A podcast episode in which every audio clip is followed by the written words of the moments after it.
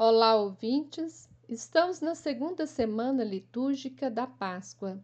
A leitura de hoje é João, capítulo 6, 16 a 21. A Igreja segue as riquíssimas reflexões elaboradas pelos primeiros cristãos sobre o sentido da Páscoa. E quem mais nos ajuda a entender este sentido é o Evangelho de João, sobretudo neste capítulo 6. O início do capítulo nos relata sobre a multiplicação dos pães. E a leitura de hoje informa que, após a multiplicação, os discípulos entraram no barco e atravessaram o mar da Galileia. Um vento forte e a tempestade lhes causaram medo. O medo aumenta quando vem Jesus caminhando sobre o mar.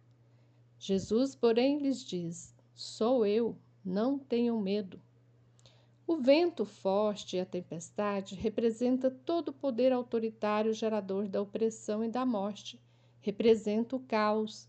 O Evangelho de João traz muitos elementos simbólicos do Antigo Testamento para nos conduzir ao entendimento profundo sobre Jesus Cristo. Lembremos que no mito da criação, em Gênesis 1, o narrador relata que no princípio do criar, Deus observa que havia trevas e um vento muito forte sobre as águas, como as da tempestade deste texto de João.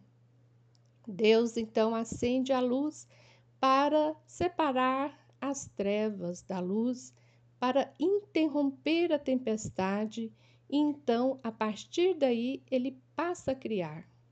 O mito da criação é a expressão da vida nova criada por Deus. Vida nova após as trevas, após o caos criado pela destruição de Jerusalém por Nabucodonosor, rei da Babilônia. O mito foi escrito nesse período. Para os primeiros cristãos, o mar era símbolo do caos e medo, porque era pelo mar que chegavam as legiões de soldados romanos que destruíram novamente Jerusalém. Mas aqui neste texto, João informa que Jesus caminha sobre o mar, isto é, Jesus tem poder sobre o mar, ou seja, sobre o caos formado pelo Império Romano. O Evangelho quer nos revelar que Jesus venceu o poder da morte, ele ressuscitou e João aprofunda mais sobre a pessoa de Jesus. Ele revela Jesus como Deus. Eu sou, não tenham medo. João lembra aqui a passagem na sarça ardente, no livro do Êxodo, onde Deus se revela como Eu sou, eu estou com vocês.